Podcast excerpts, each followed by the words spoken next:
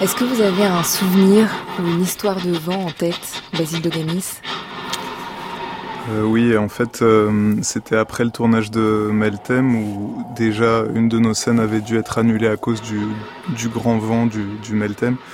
Et, euh, et j'allais prendre un bateau en fait du port du Pirée d'Athènes pour aller sur une des îles Saroniques. Et au moment où je suis arrivé, alors que j'avais pris le billet juste deux heures avant, donc ce qui voulait dire que si le billet était émis, c'était sûr que le bateau partait. Euh, mais en moins d'une heure, le vent a complètement changé et quand je suis arrivé au port, euh, il était annulé. Et, euh, et là, du coup, il y avait hum, un chauffeur de taxi qui proposait de prendre 4-5 personnes dans le taxi et de, au prix du bateau, comme c'est des îles qui sont au bord du Péloponnèse, il proposait de nous descendre au sud du pays et de nous faire partir à un endroit où, où le passage était beaucoup plus étroit et donc où les bateaux étaient encore autorisé à partir. Donc euh, on fait la route, il conduisait quand même malade. Euh, il y avait deux touristes allemands, c'était la première fois qu'ils venaient en Grèce. Euh, il y en a un qui fait It is our first day in Greece, we don't want it to be the last one. du coup, j'étais en train d'essayer de calmer le type, mais c'était pas possible. Puis on est arrivé, au bout d'un moment, à mesure qu'on roulait, on appelait les ports correspondant au nouveau, au nouveau point de départ et puis les bateaux s'annulaient les uns après les autres aussi dans le sud même si c'était des tout petits bras de mer. Puis bon moi j'ai juste eu on est arrivé euh, euh à 22 heures euh, dans un tout petit bled euh, où il n'y avait même pas de, de bateau de ligne mais c'était une espèce de taxi bateau. Donc moi j'étais le dernier à pouvoir embarquer sur le petit bateau et puis c'était hyper hyper agité. je suis arrivé sur l'île, là il n'y avait plus rien, il n'y avait plus de bus, plus de taxi, enfin bref c'était vraiment une espèce de, d'errance dans le vent. Et puis euh, pendant 2-3 jours, il y a une espèce de. comme un tsunami en fait, enfin un typhon, euh, ce qui n'arrive jamais en Grèce. Puis ça fait euh, vraiment même les la une des journaux et tout. Enfin bon, bah, c'était c'était vraiment juste après le film. C'était je sais pas comment il fallait l'interpréter, mais c'était assez marquant comme aventure venteuse. Voilà. Et vous, Sana Yazifi, vous avez un souvenir de vent ou une histoire de vent? Alors, si je veux raconter une histoire de, du vent, ça ne peut pas que être lié à, mon contexte euh, actuel. Et, mais c'est le mot est très paradoxal dans ma tête. Euh, moi, en général, j'aime le vent, même quand il est très fort. Euh, j'aime beaucoup. Euh, ça me rappelle les petites balades avec mon oncle, d'ailleurs, dans mon petit village. Euh, et le vent nous prenait à gauche et à droite parce qu'on est tous les deux minces. Et, et on savait pas à un moment donné, on savait pas qui tient l'autre, et, et, ça faisait des éclatements de rire. Donc ça, c'était plutôt une belle image d'enfance et même de jeunesse. Il était où ce village? C'était euh, c'est dans c'est un village près de Homs, euh, donc euh, c'est dans le plutôt au nord de, de, Damas, au nord de Damas, euh, au milieu de la Syrie. Euh, sinon, le, le mot vent dans me ramène, c'est pas un peu paradoxal parce que chez nous le euh, le, le, vent, c'est riyah c'est donc le, vent du changement. C'est à la fois une phrase très figée euh, qu'on a beau entendre et, lire dans les dans les cours de lecture à l'école et dans les discours politiques et qui ne euh, n'avait aucun sens. Euh, Soi-disant, euh, le changement allait venir, mais euh, qui voulait absolument rien dire. On, devait juste répéter que voilà le vent de changement allait venir.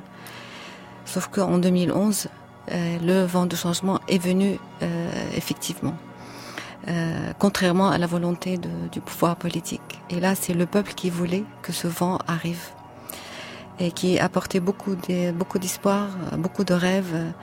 Et pour moi, ce vent a fait déjà le changement même si on a un, contexte, une réalité très sombre aujourd'hui.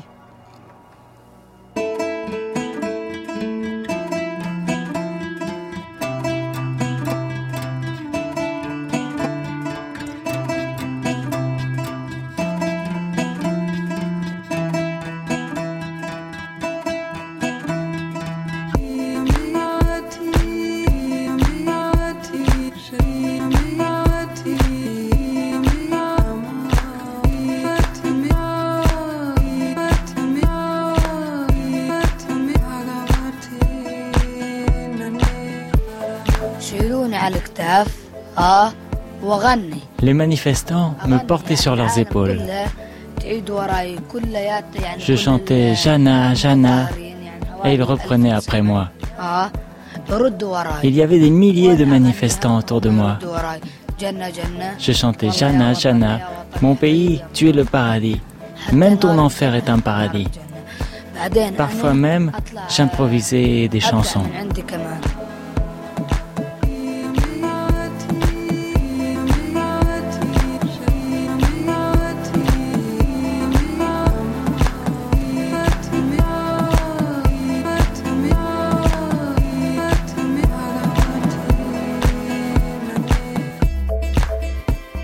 Il est 23h et on n'échappe pas au contrôle d'identité. Qu'on le veuille ou non, il vaut mieux avoir en tête quelques réponses toutes faites à des questions récurrentes. Il vaut mieux ne pas trop hésiter en y répondant. Il vaut mieux savoir qui on est et avoir un papier pour le prouver. Il faut pouvoir faire vite alors qu'une vie, c'est de la durée. C'est être quelque part mais avoir été ailleurs avant. C'est espérer que demain ce soit différent. Ce serait vouloir s'asseoir pour répondre avec du temps devant soi et des mots choisis. Mais la réalité n'a pas le temps. Le vent souffle et il faut s'adapter, savoir et prouver. Le film de Basile Doganis s'appelle Meltem, ce vent fort des Cyclades. Elena retourne à Lesbos, vendre la maison de famille. Elle est partie avec deux amis de Paris, Nassim et Sekou, qui avant de partir à l'étranger ne s'étaient jamais tellement sentis français. C'est Lesbos en 2015. Les réfugiés sont partout et Elena croise Elias, qui arrive de Syrie, qui s'accroche à un espoir et à un objet rapporté de Damas, sa clarinette. Sana Yaziji aime penser qu'elle et plusieurs de ses amis syriens sont réfugiés dans la poésie, dans des gestes, des mots inscrits sur des murs. Elle consigne, collecte, depuis 2013, la mémoire créative de la révolution syrienne depuis l'exil. C'est un recueil d'images qui témoigne de ce que sont les gens avant même un nom et un papier d'identité. On n'échappera pas au contrôle, mais on aura à leur apposer du temps et de la durée.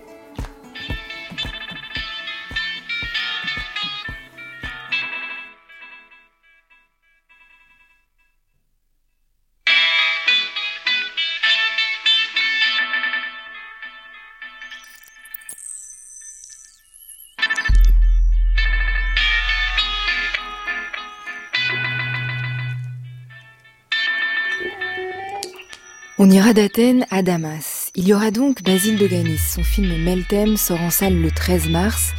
Il y aura Sana Yazigi pour l'exposition Mémoire créative de la révolution syrienne. C'est jusqu'au 6 avril au tandem scène nationale de Douai Arras dans le cadre du focus Face à la mer. À la musique en studio, le quatuor Zakouska, leur album La Criée sort le 28 mars et c'est le jour de leur concert au studio de l'Ermitage à Paris. C'est une vie d'artiste sur France Culture, un samedi soir qui commence par un vent fort.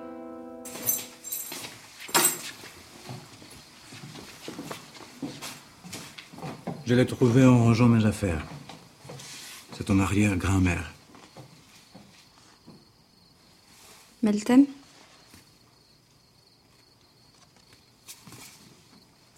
Maman m'avait raconté des histoires Ήλιος, φωνή χαλκού και Άγιο Μελτέμι. J'avais 14 ans quand elle est arrivée à Lesbos en 1922. Tu aurais dû prendre le nom de ta grand-mère, Anastasia. Anastasia. Et finalement, Sophie a honoré sa grand-mère à elle. Meltem. Meltem.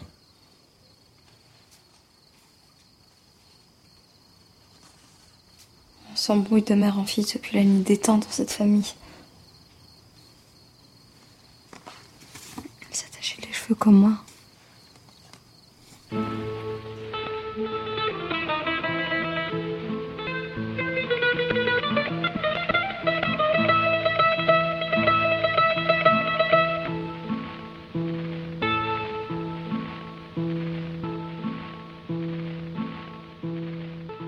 C'est un extrait du film Meltem, Basile de Ganis. On est dans la maison d'Elena à Lesbos où elle retourne. Elle a perdu sa mère et elle décide de vendre la maison. Et elle décide euh, qu'elle ne parle pas grec. Elle décide beaucoup de choses pour couper les liens, a priori, avec cette histoire. Et puis là, elle est devant une image de sa grand-mère. C'est son beau-père qui lui explique euh, l'histoire de la famille.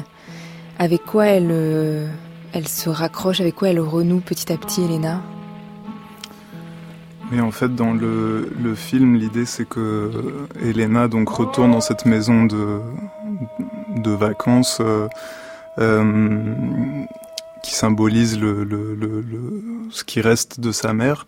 Et comme elle est partie brouiller avec elle, en quelque sorte, elle a vraiment tourné le dos avec euh, tout ce qui la connectait à sa mère. Donc évidemment, il y a la maison elle-même, il y a le pays tout entier, et il y a sa langue maternelle.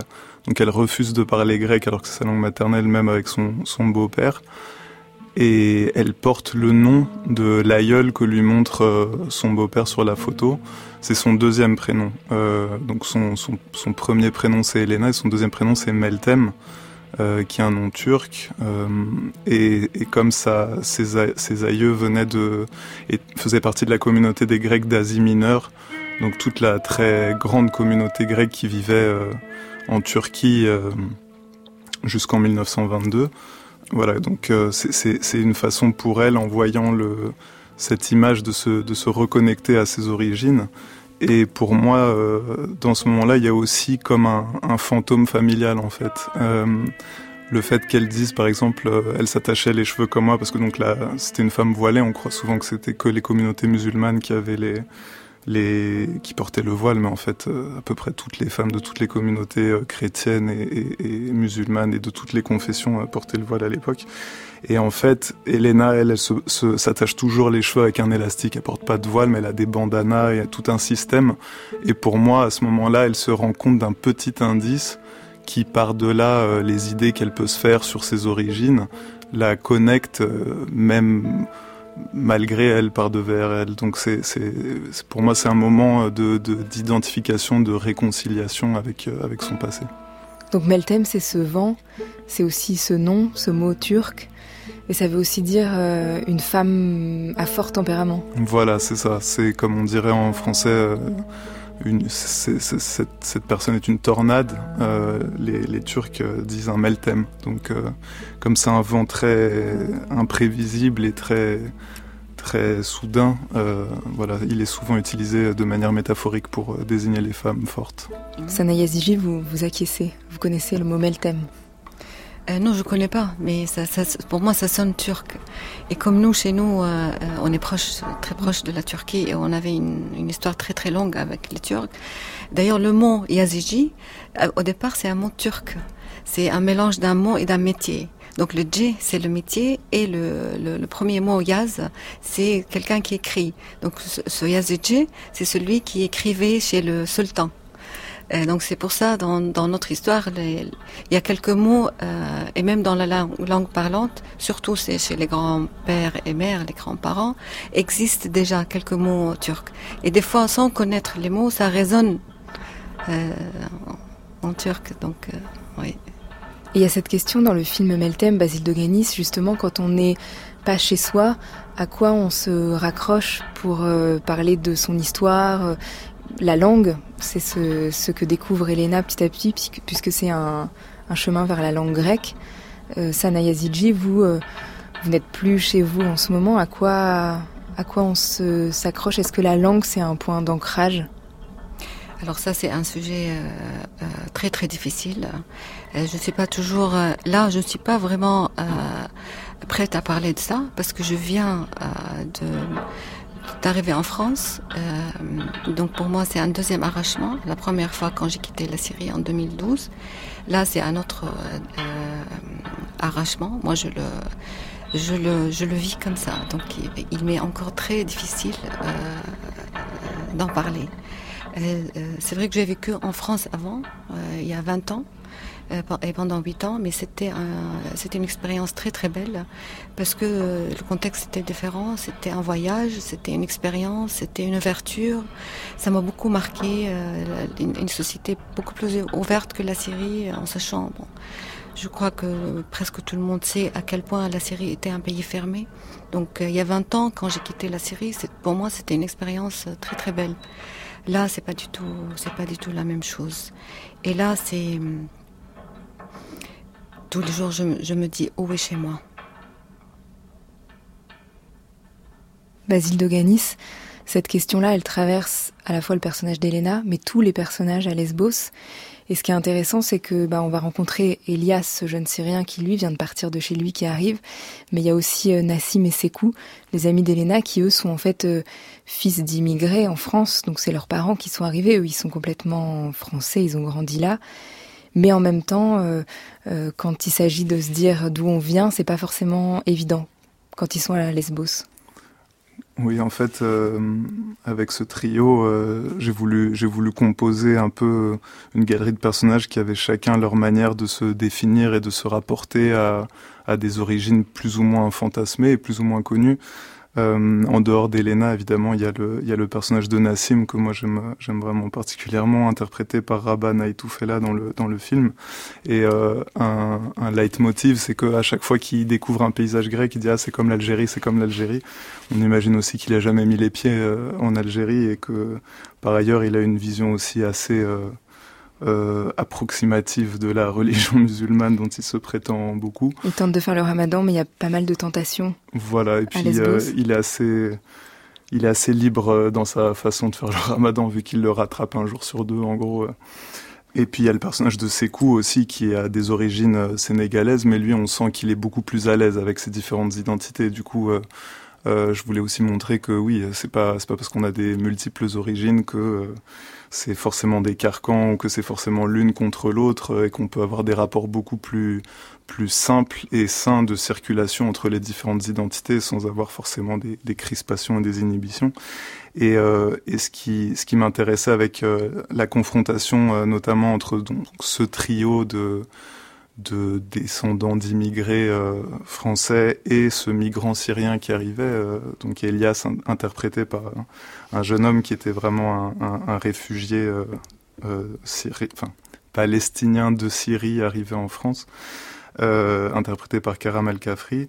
Le, ce qui m'intéressait, c'était le binôme Nassim Elias, c'est-à-dire un, jeune Algérien, enfin un jeune Français d'origine, d'ascendance algérienne, et euh, un jeune euh, Syrien. Bon, dans le film, on détaille pas le fait qu'il il est même aussi euh, palestinien de Syrie, mais en fait, ce qui était intéressant, c'était que il y avait un côté vraiment de, de, de, frères jumeaux et frères ennemis parce que il y a une rivalité, en tout cas très très fantasmée du côté de, de Nassim sur le, la conquête potentielle de, du cœur d'Elena.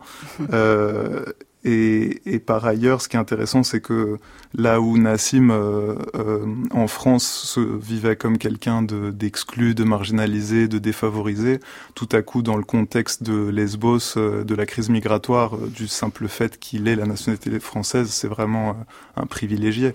Et alors que socialement, Elias, qui vient avec sa clarinette, on sent que c'est quelqu'un de plus raffiné, plus cultivé aussi. Donc d'une certaine façon, socialement, il est, il est au-dessus. Euh, il parle français alors que c'est pas sa langue maternelle. Enfin, il y a une, on sent qu'il y avait euh, quand même, euh, qui vient d'un monde de, d'une certaine culture. Et mais euh, là, il est dans la position du migrant, donc c'est un, c'est un moins que rien dans la, dans la, dans l'échelle sociale et, et, et politique. Donc voilà, ça, ça m'intéressait cette confrontation et, et, ces rapports très divers au, au pays d'origine et et au pays de, de vie ou euh, de, de, vie future dans le, dans le cas d'Elias. Elias? Tu veux t'asseoir avec nous? Voilà, c'est toi. Ça va? J'ai pas pu aller au rendez-vous pour mes papiers. Des Afghans m'ont empêché. Tout le monde se bat pour monter sur les bateaux pour aller à Athènes. Je suis arrivé avec ma mère. Mais comme ils séparent les hommes et les femmes, ils ont dû l'amener dans un bateau, sûrement dans un camp dans le nord de la Grèce. Il faut que je trouve un moyen pour sortir de cette île. Je dois la retrouver. Vous irez où? N'importe où. En tout cas, si tu veux un conseil, choisis pas la France. Moi, si j'étais toi, Soit je retournerai en Algérie ou sinon j'irai dans un pays pieux, n'importe. Tu sais même pas de quoi tu parles. Un pays pieux? Mais t'es au courant de ce qui se passe en Syrie au nom de la religion? Déjà, essaye de tenir plus de deux jours le ramadan avant de nous bassiner avec la religion. Ah ouais? Et je devrais quoi? Prendre exemple sur toi? Petite 16 francs paumée sans racine là. Tu sais même pas où tu vas. Hein? T'es là, tu crois que tu vas sauver le monde?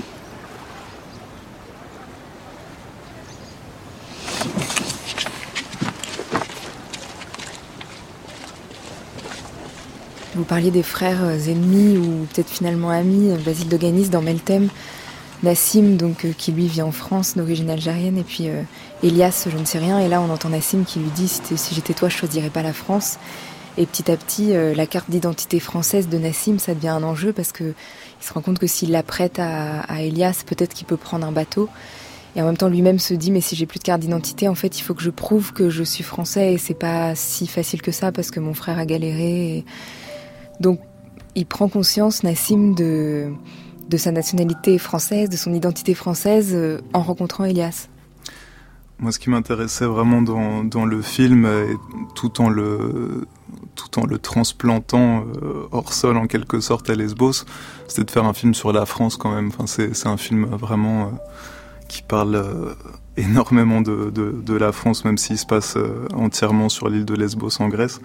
Et, euh, et, ce qui me touchait dans la trajectoire de, de Nassim, c'était justement que c'était aussi par devers lui, comme euh, Elena qui redécouvrait en quelque sorte son, son, son identité refoulée grecque, euh, lui, il, il comprenait qu'il était euh, complètement français en fait. Et c'est ça aussi qui est, comme dans, dans un cri du cœur, un moment dans, dans, dans, dans le film, euh, c'est ce qui lui apparaît en fait. Il y a, y a, y a quelque chose de l'ordre de l'évidence qui était euh, tenu à l'écart et qui était masqué par euh, tout un tas d'autres considérations. Et en fait, euh, le contexte très particulier de Lesbos où effectivement quand on a une apparence voilà maghrébine ou africaine et qu'on n'a pas ses papiers pour prouver qu'on est français, évidemment que du point de vue des autorités, la première idée qui vient à l'esprit c'est qu'on est un clandestin, un migrant. Donc euh, ça dramatisait complètement le, l'importance de ce petit papier euh, qui était un vrai sésame euh, en, en l'occurrence et, et, et j'aimais vraiment cette idée selon laquelle une trajectoire liée au papier d'identité pouvait à un moment aussi avoir une résonance sur le, le sentiment profond d'appartenance en fait et d'identité. Et vous, vous êtes arrivé euh, en France à trois ans de Grèce, Basile de Ganis. À quel moment vous êtes devenu français? Bah, il y a la partie, euh, il y a l'aspect administratif et l'aspect symbolique. Moi, je me suis très vite senti français d'une certaine manière. Enfin, du moment qu'on est scolarisé en France, qu'on vit, qu'on a des amis, euh, qu'on qu'on connaît l'amour. Enfin, je veux dire, on, on, on, à partir du moment où toute notre vie s'inscrit dans un dans un territoire, euh, on, fait corps avec ce territoire. Donc pour moi, il n'y avait même pas de question. C'est évident euh, euh, que euh, à partir du moment où on vit dans un endroit, on est de cet endroit et on est cet endroit aussi. On le définit d'ailleurs avec toutes les, les différences qu'on peut avoir ou, ou les particularités qu'on peut avoir. On, on, imprime aussi notre marque en retour. Et donc moi, en fait, jusqu'à euh, mon premier refus de naturalisation, euh, je me suis senti français très vite. Euh, donc mes papiers euh, ont beaucoup plus tardé. J'ai été naturalisé qu'au bout de la quatrième fois en fait. Troisième fois, euh, la troisième fois, le troisième refus, j'ai fait appel et là je l'ai enfin eu. Euh, c'était quoi les motifs de refus? Les deux premiers, il n'y avait pas de motif, c'était juste le dossier qui se perdait en préfecture. Et le, le la troisième fois, c'était insertion insuffisante.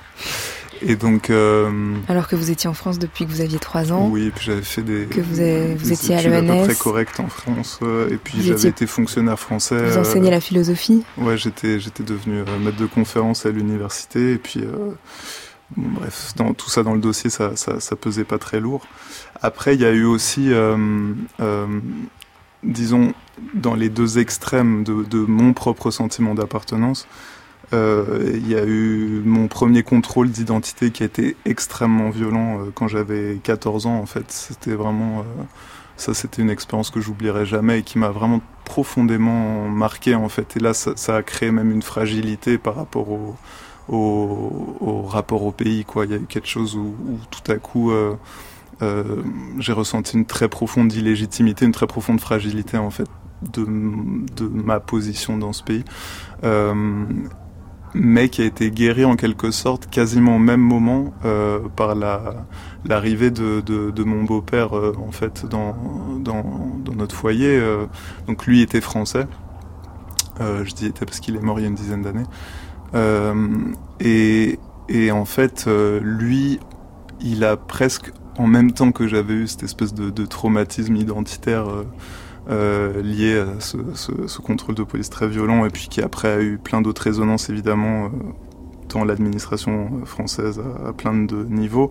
Lui, en quelque sorte, m'a apporté une forme plus personnalisée de, ce que c'est que euh, un amour euh, parental en fait euh, dans, dans, dans c'est-à-dire que c'était c'était comme si le la patrie adoptait en quelque sorte, comme si euh, j'avais une patrie d'origine, une patrie d'adoption. Et à travers lui. À travers lui, exactement. Ça personnalisait le lien et ça, ça, ça a créé euh, une, une, une, vraie évidence aussi du sentiment d'appartenance. Ça me connectait à une histoire. Euh, c'était plus juste l'histoire que j'apprenais à l'école. Il y avait vraiment, c'était ses ancêtres à lui qui s'étaient retrouvés. Enfin, son propre père avait fait la Première Guerre mondiale, euh, que j'avais, j'avais connu ce vieil homme qui était un poilu de la Première Guerre mondiale. Enfin, tout à coup, on se dit voilà, c'est plus, c'est plus juste des choses abstraites qu'on apprend à l'école. C'est extrêmement concret et, et, et humain. Et c'est vrai que ça, ça, ça, a énormément joué en fait pour euh, m'apaiser en quelque sorte sur, ces, sur cette question de, de la double appartenance. Sana Yazivi, pardon, puisqu'on parle de gestes d'adoption, comment on est adopté par un pays? Est-ce qu'il y a des gestes importants? Je ne suis pas sûre de pouvoir vraiment ré euh, répondre. J'étais en train de réfléchir quand Basile était en train de, de beaucoup analyser euh, cette relation. Euh, mais déjà, déjà, on est devant une très grande problématique, nous, les Syriens en France euh, ou ailleurs, euh, à cause de cette qualification. On est qualifié par réfugié. Et ça, c'est très endommageant. Et ça, c'est très humiliant. Euh, on passe, on passe sous, sous titre, sous sujet, euh, alors que c'est un état, c'est une situation. Et, nous, on est des personnes comme beaucoup d'autres. Quand on est présenté de cette façon-là, euh, euh, on va jamais euh, arriver à l'autre, ni l'autre va arriver à nous. On va jamais se faire comprendre, ni arriver à faire passer le message, parce qu'on est euh, comme ça euh, traité comme un sujet qui dérange sur lequel euh, le monde entier met ses, problèmes.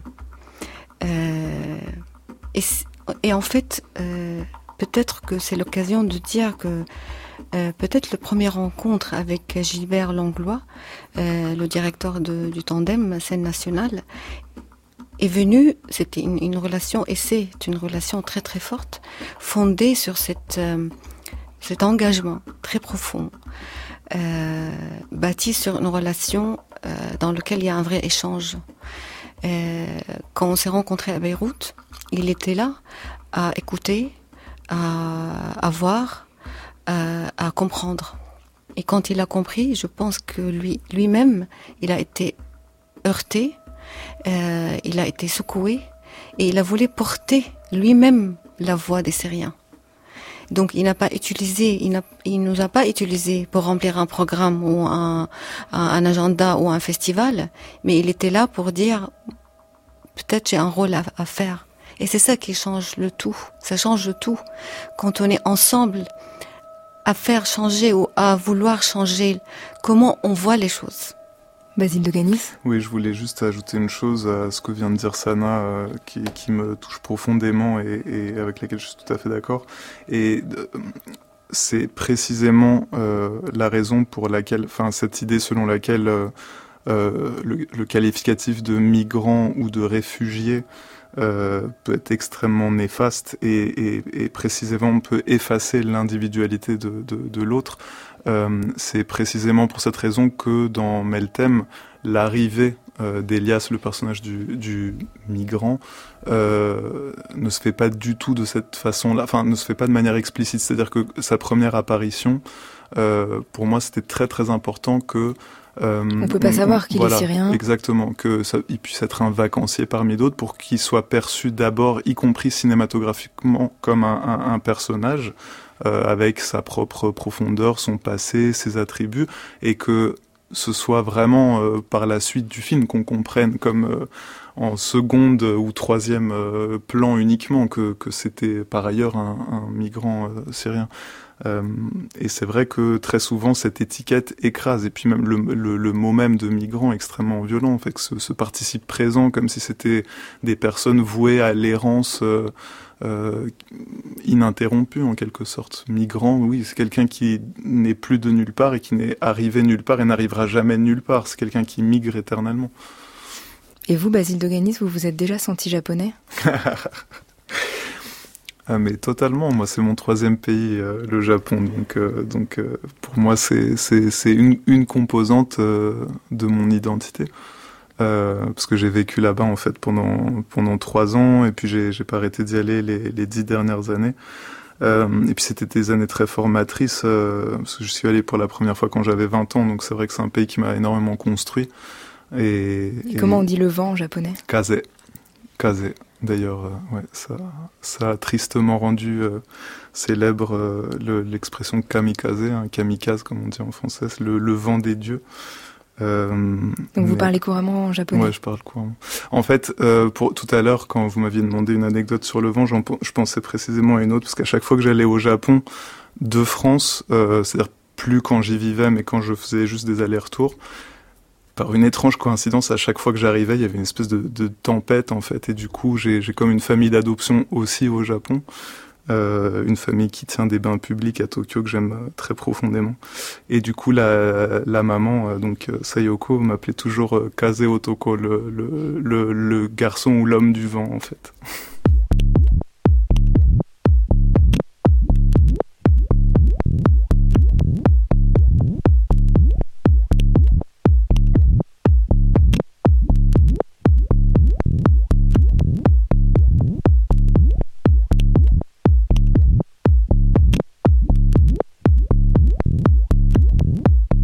Les appelle des musiques de port de mer. Le troisième album du quatuor Zakouska s'appelle La Criée.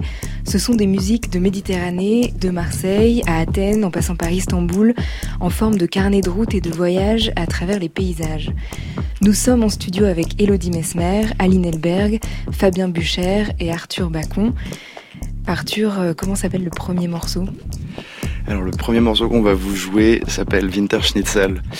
Euh, c'est un petit peu le, le seul morceau, enfin c'est le morceau disons de, de base de là d'où on est parti euh, pour cet album qui raconte un petit peu ce qu'on voit quand on regarde par-dessus le Rhin depuis chez nous, à Strasbourg.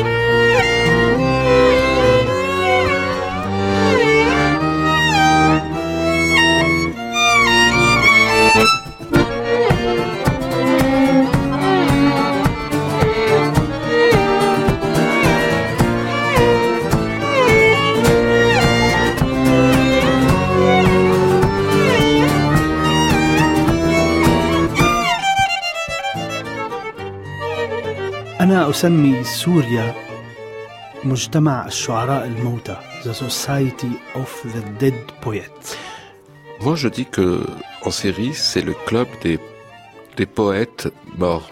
C'est le, le film آه الفيلم الذي نعرفه جميعا نعم انه مجتمع الشعراء الموتى الموتى قسرا C'est le cercle des, des poètes euh, morts, mais leurs paroles restent. وأنا أعتقد أن أن أن كل تاريخ الفن هو محاولة اكتشاف الجمال في ضده.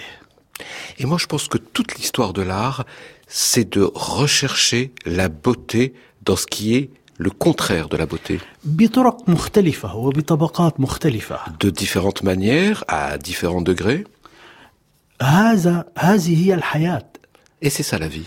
هذا هو الزمن المستقبلي. Et c'est ça l'époque qui arrive. Chaque, chaque instance de, de la vie oui. de, de, de série dans ce moment. C'est l'extrême culmination de tout. chaque seconde. C'est pour ça les لهذا فإن المستوى الجمال ومستوى العنف هو في أقصاه. Ces deux points culminants de la beauté et de l'horreur du monde qui se retrouvent en Syrie à ce moment-là précis et donc dans mon film.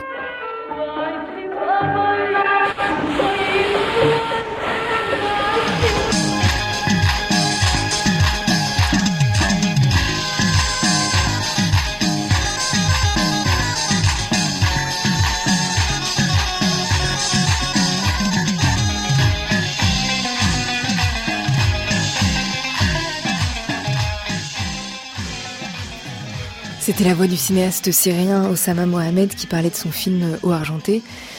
Sana Yazigi, qu'est-ce qui manquait comme euh, mémoire que vous aviez envie de fabriquer quand vous étiez euh, en exil au Liban, que vous aviez dû quitter la Syrie et que vous vous êtes dit euh, il faut que je crée, que je collecte la mémoire du présent? Euh, D'abord, j'étais très très contente d'écouter Osama, euh, qui est notre grand euh, réalisateur. D'abord, moi, construire cette mémoire m'est venue, cette idée m'est venue quand j'étais déjà en Syrie.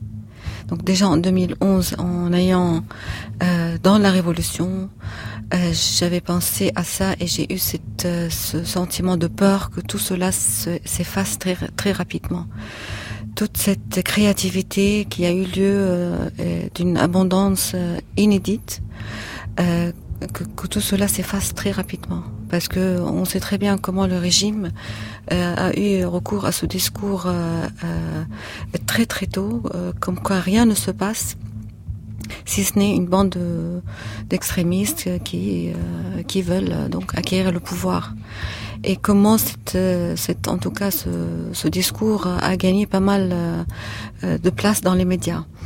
Euh, et il était le seul, donc en interdisant évidemment tous les médias de rentrer en Syrie, on le sait très bien. Donc on était piégés et on n'avait pas de, on n'avait pas d'autres moyens de, faire passer le message. Il faut savoir, même si on l'a dit beaucoup de fois, mais vraiment c'était ça. Le régime effaçait les gens de, de, sécurité dans les rues, effaçait les mots sur les murs, mais très très vite après les avoir écrits les mots comme dignité, liberté, euh, on aime la Syrie, on veut un, un futur meilleur, tout ça, c'est, ça, ça, a été effacé très très vite. C'est juste pour dire comment des mots légitimes, vrais, peuvent vraiment secouer un régime aussi ancré et aussi présent et aussi violent. Il y a une force dans les paroles, dans les mots, que seulement ceux qui meurent pour ces mots-là peuvent vraiment euh, euh, le sentir et le dire et le transmettre. Mais je je j'avais pas j'avais donc j'avais l'idée, mais pour réaliser ce projet, j'avais pas le j'avais pas pensé à le réaliser, j'étais complètement dedans, euh, mais j'avais cette peur, comme beaucoup d'autres Syriens. D'ailleurs, euh, ici, je dois aussi euh, mentionner que notre travail comme mémoire, comme collection, euh, se base sur des milliers et des centaines de milliers de documents que les Syriens eux-mêmes ont créé. Donc tous les Syriens euh, étaient dans ce, ces mécanismes de documenter et de publier et de faire passer le message. C'est parce qu'on était euh, dans un pays complètement oublié, notre histoire est oubliée, fermée, euh, et puis, on, on, essayait toujours de trouver d'autres moyens, d'autres alternatives pour se faire entendre. Parce que ce sentiment d'exister enfin était très, très, très fort.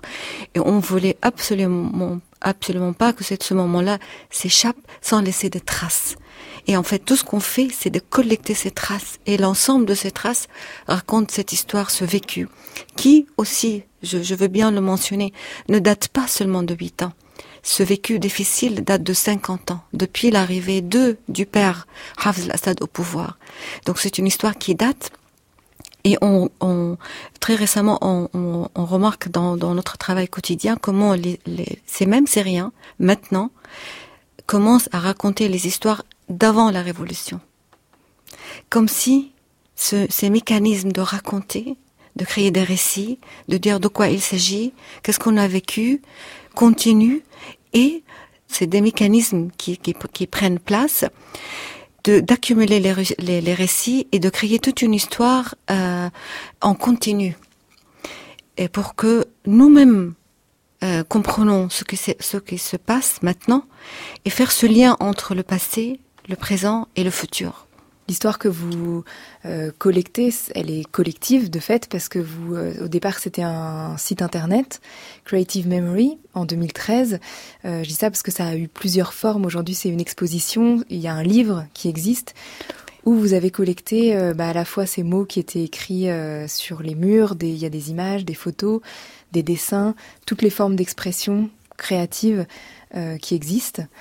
Euh, comment, euh, au tout début, comment ça a été possible justement d'entrer en contact avec tous ces gens-là, de, récupérer ces formes d'expression euh, de Syriens qui sont encore en Syrie, de Syriens qui sont sortis, ceux qui sont encore, comment on, on les protège tout en montrant ce qu'ils font, comment cette collecte s'est organisée? C'est vrai qu'au début, c'était une idée. Moi-même, je ne comprenais pas pourquoi je l'appelle mémoire. Je comprenais pas. Je l'ai appelé, j'ai pris le risque. C'était un défi pour moi. Et je me suis dit, un jour, je vais comprendre peut-être. Mais j'avais un, j'avais un besoin de dire que c'est une mémoire. Donc je l'ai appelé comme ça. Après, l'expression me concerne beaucoup, beaucoup, beaucoup dans un pays où on l'expression libre est, formellement interdite. Donc là, en voyant des centaines de milliers de Syriens s'exprimer, euh, simplement, légèrement, dans toutes les, les, les, formes, c'était quelque chose d'extraordinaire. Et ça, c'est quelque chose qui est irréversible quand on sait qu'on peut le faire, quand on sait qu'on peut s'exprimer. Exactement, exactement. Et, et croyez-moi, une fois on a l'occasion, la, la, la possibilité de se, de s'entendre, de, de s'exprimer, de, d'écouter sa voix libre sortir dans les, dans les manifs, vraiment, on craint plus rien moi, je l'ai senti. Moi, j'ai participé à une seule manif, mais je n'oublierai jamais de ma vie. C'était vraiment un moment d'existence. J'ai entendu ma voix libre, dire des choses que j'ai envie de dire. Et vraiment, je, me suis dit que je meurs ou pas, ça n'a plus d'importance. Et ça, je, je, crois que beaucoup, beaucoup de Syriens l'ont vécu et ont laissé des traces à tout cela. Euh, euh, donc, l'idée s'est transformée en projet on va dire technique, parce que moi j'avais donc le savoir-faire euh, euh, basé sur mon, mon, travail en tant que euh, d'abord graphiste et puis électrice dans, l'agenda culturel mensuel avant la Révolution. Donc collecter l'info, identifier et rédiger, tout cela était un savoir-faire que je connaissais. Euh, et créer une carte. Voilà, la carte, la carte c'est venu après. Donc vraiment en accumulant le travail, tous ces petits projets ont eu lieu euh, petit à petit et donc à, à, à, des époques différentes et basées sur beaucoup de réflexions. C'était à chaque fois qu'est-ce qu'on veut faire maintenant, qu'est-ce qu'on fait de cette matière collectée? Donc on a collecté puis documenté parce qu'on a l'œuvre, mais après il faut créer le, document. Qu'est-ce que c'est une documentation? Comment on documente? Et on a suivi pas mal de formations pour pouvoir d'abord connaître ce qu'on fait et euh, après euh, euh, continuer. Après, euh, donc, euh, après avoir créé des documents, on a commencé avec 200 matières. Là, on a des milliers. Donc, on a 10 000 euh, documents dans, dans, chaque langue, arabe, anglais et français. Donc, en tout, on a en nombre, on va dire, de papier, plus de 30 000 documents, parce qu'une traduction d'un document original, c'est un autre document. C'est ce qu'on a appris dans notre travail. Donc, là, et, depuis un an, un an et demi, euh, on, va, on a créé ce qu'on appelle les archives. Donc on a transformé tous ces documents en archives euh, euh, techniquement. Donc on, les consulte en tant qu'archives.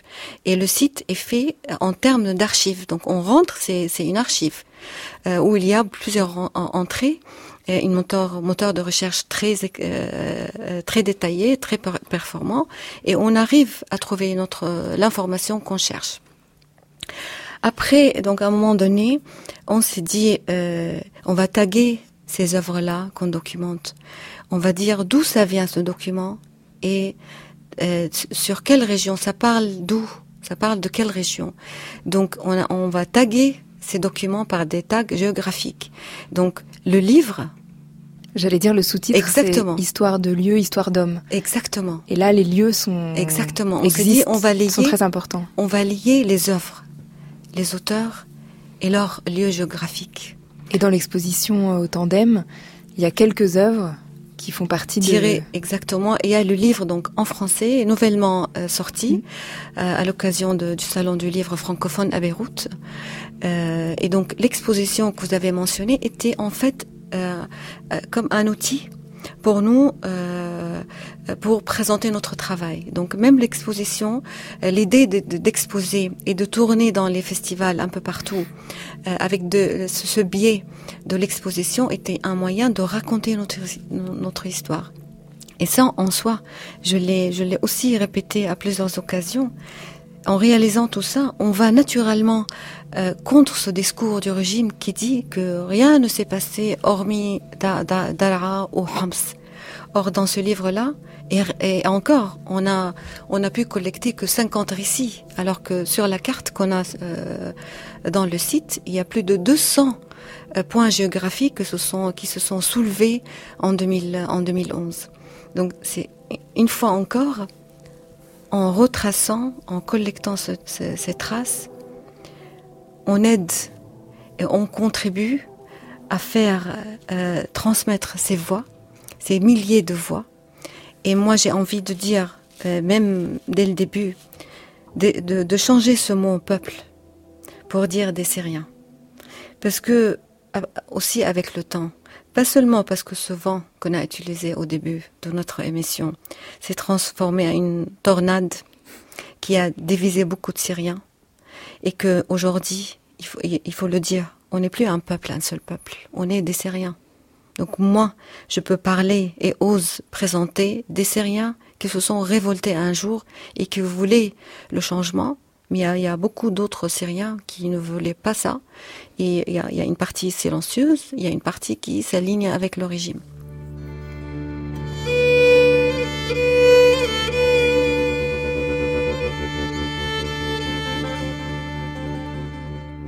Avant minuit, on va écouter un nouveau morceau par le quatuor Zakuska. Ils sont en studio avec nous et le deuxième morceau s'appelle Aspasia.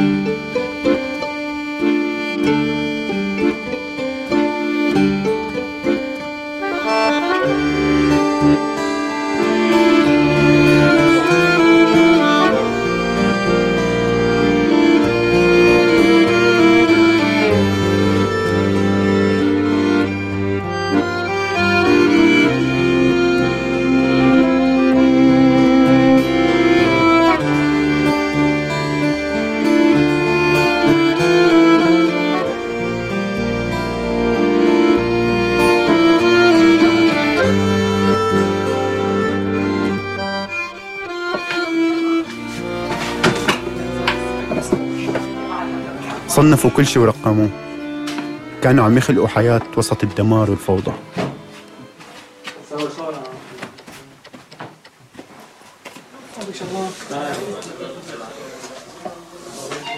حماده بعيد شغل. شغل روحاني ما بيعبي معنا مصورني 15000 سؤال.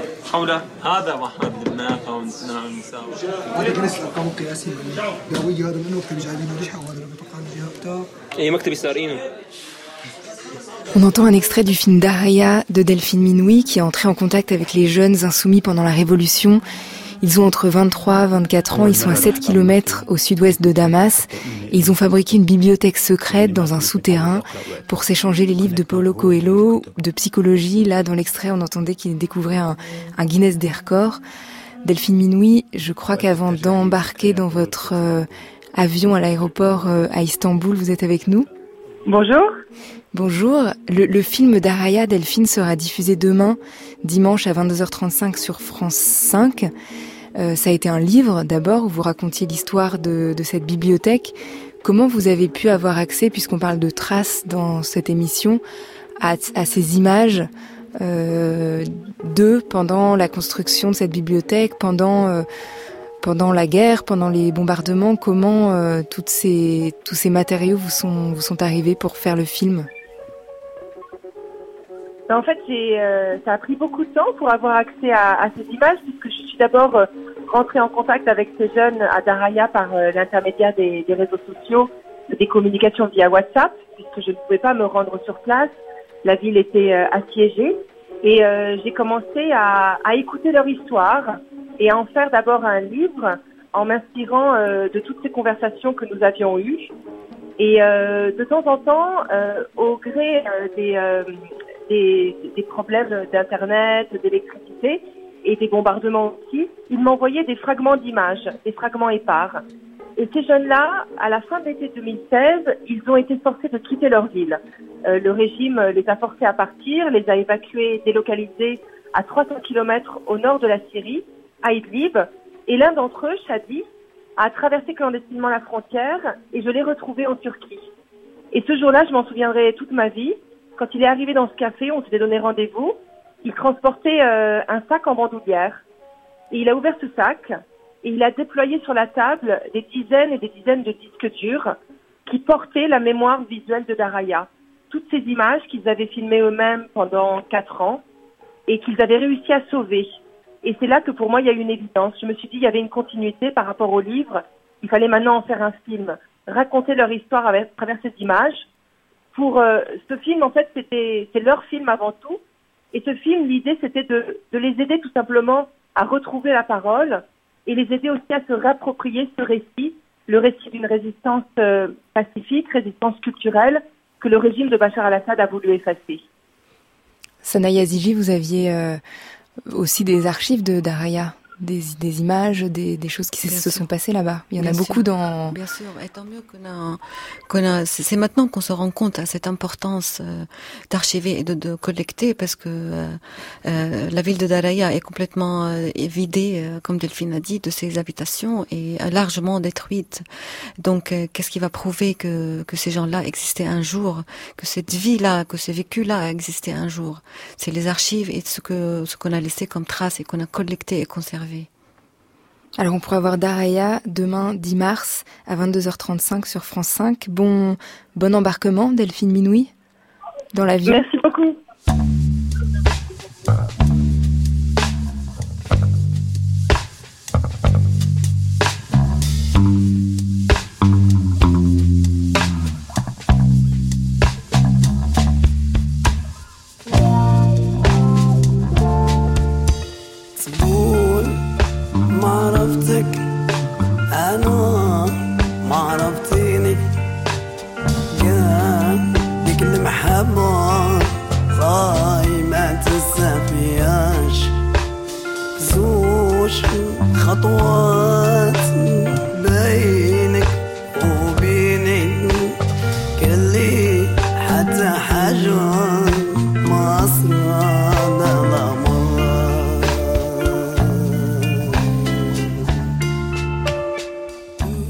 On sera parti des contrôles qui veulent des réponses rapides à qui on est pour proposer des réponses complexes.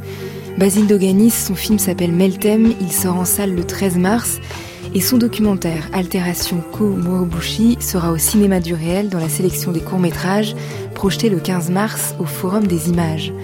Sana Yazigi, l'exposition Mémoire créative de la révolution syrienne, c'est jusqu'au 6 avril au tandem Doué Arras dans le cadre du focus Face à la mer.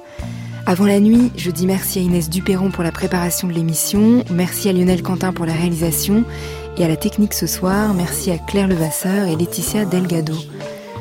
Comment on dit il est bientôt minuit en grec, japonais, arabe Il est minuit. Είναι σχεδόν μεσάνυχτα, en grec. Μου rotondo Tunisia en japonais. Comment on dit minuit Les minuits. Les minuits منتصف الليل اقترب منتصف الليل Vous écoutez France Culture, il est presque minuit. Dans quelques instants, ce sera demain, ce sera dimanche et ce sera l'heure des nuits. Música